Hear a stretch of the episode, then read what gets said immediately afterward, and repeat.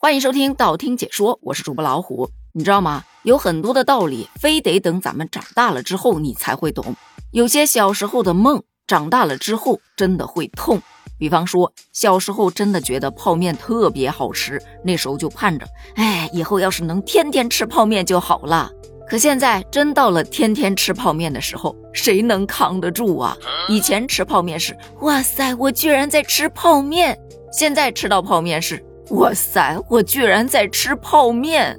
小时候觉得电脑真好玩，要是能每天都坐在电脑前就好了。现在终于实现了，在电脑前一坐，它就是一天、一个月、一年，年复一年。小时候能有点零花钱，那是特别幸福的一件事儿，天天都幻想着啊，我要是每天能拥有一百块就好了。这不，凭着自己的努力，终于实现了。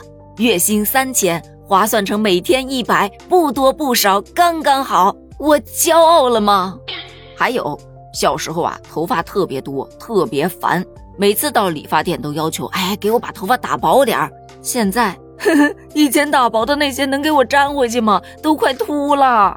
还有小时候看到村里人拖着行李箱外出去打工，回来的时候啊，手上大包小包提的呀，看起来就特别的富有。一度非常的羡慕，想要快点长大，也想拖着行李箱出去打工，那叫一个潇洒，那叫一个财富自由。现在天天都在打工，而且是累死累活还挣不着那么多钱的工。所以你看，小时候的我们真的都是预言家，就像那首歌唱的：“最初的梦想总是会到达。”所以孩子啊，千万别随便许愿，会实现的。有一小伙伴也调侃：“原来我现在的生活变得这么糟，都是因为小时候的乌鸦嘴造成的呀！”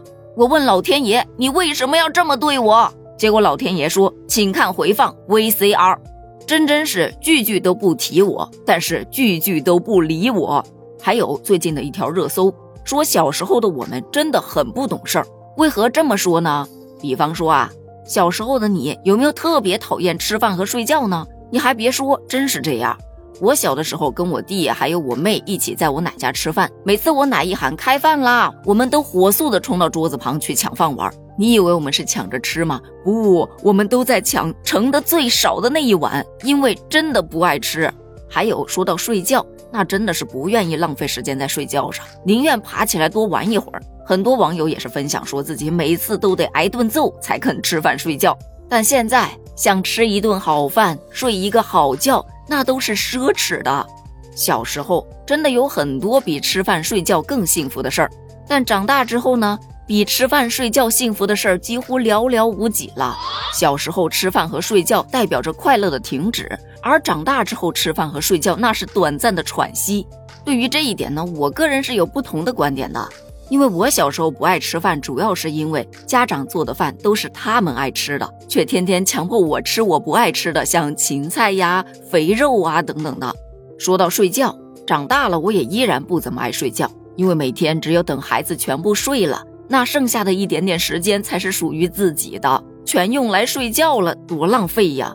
还有小时候啊，经常和家长撒谎，我要去图书馆看书，我要到学校去参加劳动，我要去干嘛干嘛。但其实就是为了偷摸的跟朋友一起跑出去玩儿，而现在呢，跟朋友动不动就撒谎啊！我这周有事儿啊，我这周身体有点不太舒服啊，下次约，下次约，都是为了待在家里。